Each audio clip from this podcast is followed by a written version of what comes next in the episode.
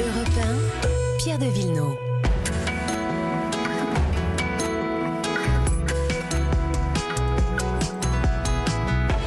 Tous les samedis, les questions euh, d'histoire et de patrimoine avec Laure d'Autriche. Bonjour Laure. Bonjour. Dans un instant, mais d'abord l'environnement avec vous. Virginie Riva, bonjour. Bonjour. Cette semaine a été euh, dévoilé un petit logo qu'on pourrait trouver à l'avenir sur des emballages alimentaires. Il peut vous aider à vous repérer hein, si vous cherchez à acheter des produits alimentaires qui respectent l'environnement. Et Virginie, ça s'appelle EcoScore.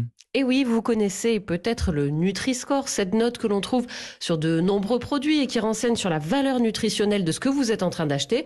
Eh bien là, c'est exactement euh, la même notation qui va du A représenté en vert au E représenté en rouge sur l'emballage. Mais l'EcoScore, lui, il indique le score environnemental de vos produits alimentaires, c'est-à-dire l'impact de votre alimentation sur l'environnement. Alors à ce stade, Pierre, ce logo, il n'est pas encore présent sur les emballages car seulement 240 000 produits sont notés en France. C'est le fruit du travail d'acteurs comme Yuka. Vous savez, c'est Oui. cette petite application euh, mobile représentée par une petite carotte.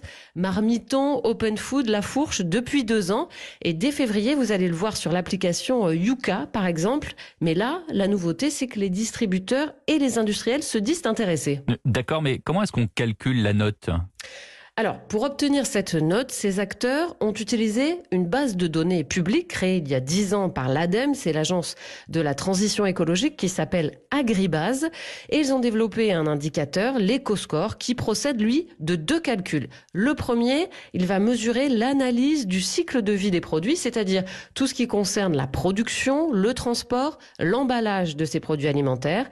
À cela s'ajoutent des critères de bonus-malus selon les labels, la provenance des ingrédients, la politique environnementale des pays producteurs, les espèces euh, menacées, la saisonnalité des produits. Et est-ce que ça donne une bonne information aux consommateurs? Alors, c'est toute la question, Laure, justement.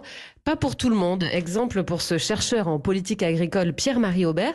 Pour lui, c'est bien, car euh, il y a une demande sociale forte pour ce type d'indicateur, mais problème, il ne prend pas en compte la globalité de la question de l'impact de vos choix de nourriture sur l'écosystème.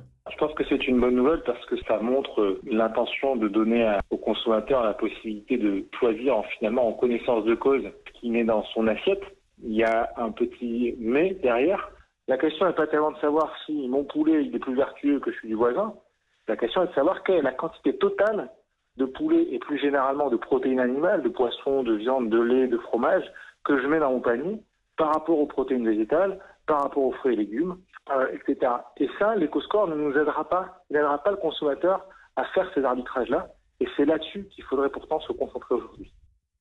Voilà, vous le comprenez, pour ce chercheur comme pour d'autres d'ailleurs, pour d'autres scientifiques, une alimentation durable, c'est tout simplement réduire par deux les protéines animales, multiplier par deux les fruits et légumes frais, et surtout réduire la part du sucre et des produits très transformés.